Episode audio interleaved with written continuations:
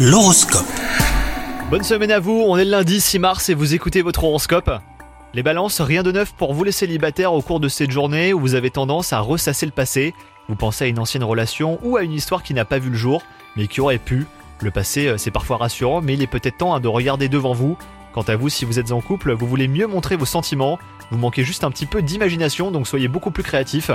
Au travail, une situation euh, bloquée bouge enfin, vous avez un regain de motivation et vous vous donnez les moyens d'obtenir ce que vous voulez. Un problème relationnel semble s'améliorer les balances, vous êtes dans un état d'esprit propice à l'apaisement. Et enfin, côté santé, si vous avez des problèmes de sommeil, eh ben vous pourriez tenir la solution ou vous en approcher, mais ces problèmes ne doivent pas gâcher cette journée.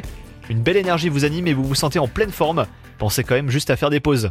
Bonne journée à vous les balances